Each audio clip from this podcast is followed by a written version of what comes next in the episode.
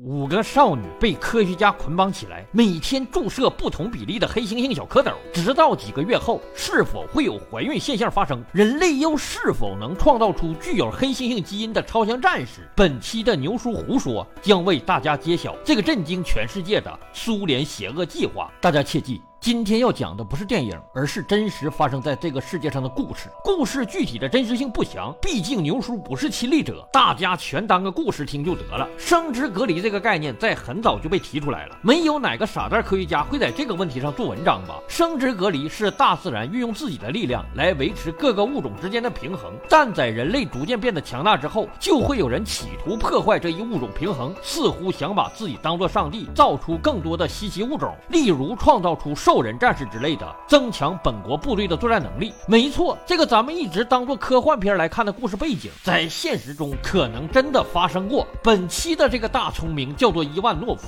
毕业于哈尔科夫大学。他在大学学的专业就是生殖方面的。由于学习成绩相当优秀，被校长亲自出面挽留。就这样，伊万诺夫成了大学里的生殖学教授。但是作为一个有理想、有抱负的人，只是教书育人，总感觉发挥不出来，总感觉浑身难受。于是就偷摸开始搞起了动物生殖方面的小实验。在这个实验之前，前苏联的所有动物交配都是自然而然的交配，是两人看对眼了之后明媒正争取拜入洞房的交配，讲究感情上的和谐。但自从伊万诺夫这老小子开始行动之后，一切都乱了。这老小子发现，你们总是自然的产生交配，美女配帅哥，丑女配老实人，看起来是挺和谐的。但是配着配着，大家突然发现，一些濒临灭亡的动物越来越少了，因为帅哥太挑食，只和美女配，这样产下的孩子就越来越少了。于是他老人家突然有了主意，咱们搞个人工受精呗，别帅哥配美女了，先把帅哥绑起来，咣咣抽取小蝌蚪，然后咣咣的平均分配到各个动物身上，什么美的丑的，咱们绝对不搞歧视，全都有了。一番操作之下，可以说大获成功。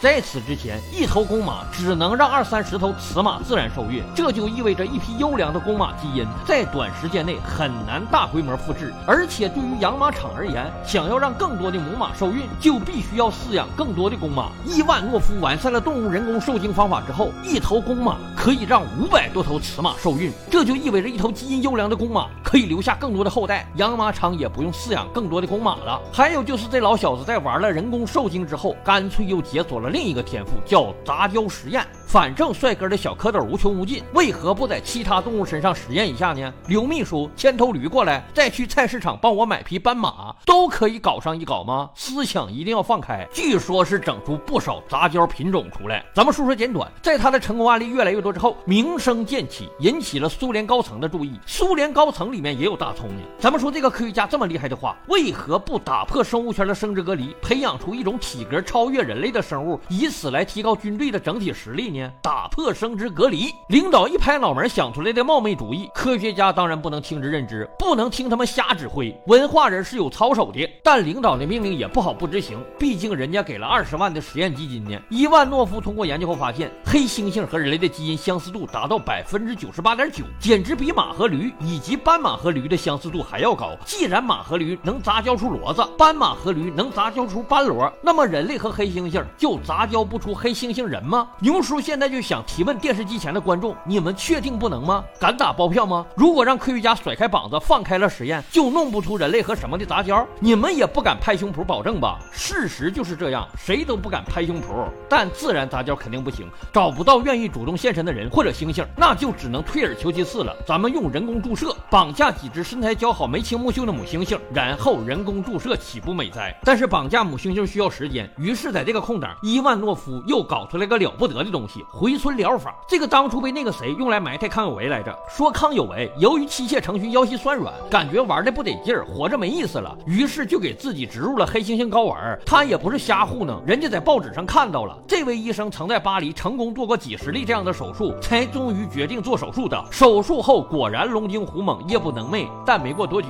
在第二年，康有为就病死了。后来有人猜测，死因就是因为移植睾丸造成的排斥反应导致的。这个牛叔也不是亲历者。不敢确定那个消息的真假。但这个实验是由伊万诺夫率先搞出来的，挣了不少钱。欧洲的贵族那块普遍都不咋好使，都想换个野性点的。但是你记住，作为一个有理想、有抱负的科学家，赚钱不是目的，还是得解决领导的问题。好消息终于来了，一群偷猎者在非洲捕获了三只符合实验条件的母猩猩，身材都贼拉拉火爆。于是伊万诺夫带着自己的亲儿子开始了这次秘密实验。一开始，他们按照计划中的一样，将人类小蝌蚪注射到母猩猩体内。据说当时用的就是伊万诺夫和他儿子的，一直用了大约三个月吧。爷俩眼瞅着瘦了一圈，但黑猩猩的肚子非常不争气，怎么都鼓不起来。这个时候该怎么办呢？换做一般人的话，早就放弃了。但伊万诺夫没有，他不会被挫折轻易打倒。于是他和儿子疯狂健身，俄式伏地挺身，俄式徒手，俄式仰卧起坐，可以说非常的励志，非常的感人，非常的俄式。但我们都知道，健身是很费钱的。在足足坚持了一年之后，父子俩的大蛋白粉喝了五十多桶，各种微量元素氮泵的消耗更是不计其数。可母黑猩猩的肚子依然没有动静，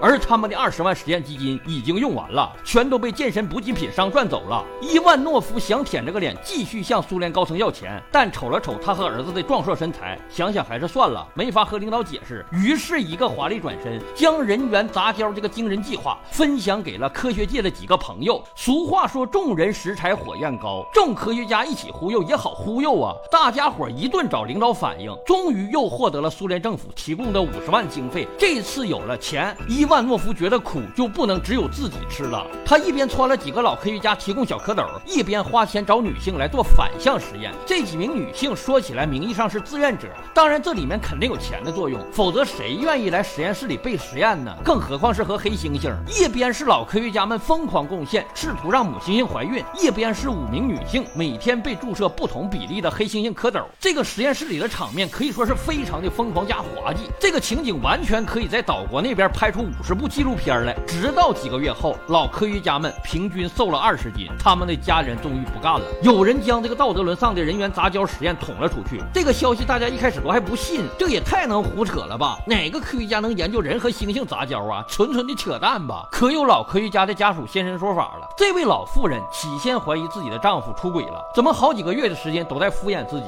总说累了累了。终于在他的皮鞭抽打之后，供出实情，说都贡献给黑猩猩了。老妇人回手就是俩嘴巴，你搁这糊弄鬼呢？你给黑猩猩都不给我。直到老科学家将实验室里的画面偷拍了一段，老妇人彻底信了。太疯狂，画面太疯狂了。这段录像的传播速度非常之快，没过多久，苏联民众全都沸腾。要知道，这个实验本来就是违背人伦道德的，再加上老科学家的岁数都那么大了，再再加上这群人已经糊闹了好几个月，可黑猩猩和人都没有怀孕，于是苏联政府就赶紧叫停了这个计划。而伊万诺夫的下场呢，也不可谓不凄惨。几个老科学家回过味来一合计，咱们好像是被那个老小子给玩了，名声玩没了，身体玩糟了。于是，在接下来的日子里，伊万诺夫被莫名其妙的流放到了哈萨克斯坦，莫名其妙的换成了卖硬化，莫名其妙的卡了。再后来，因为涉及人类的实验，尤其是人类下一代的实验，必须要经过伦理道德的审查，所以就再也没有人提出过人猿杂交实验了。而这场前无古人后无来者的实验，除了证明当时的人类疯狂之外，再也没有任何收获。最后再声明一句：以上的故事纯属牛叔翻找网上的资料后编写的，还有一些情节因为不是亲历，只能加入了自己的构想和杜撰，大家当个乐子听就得了。最终解释权归我所有。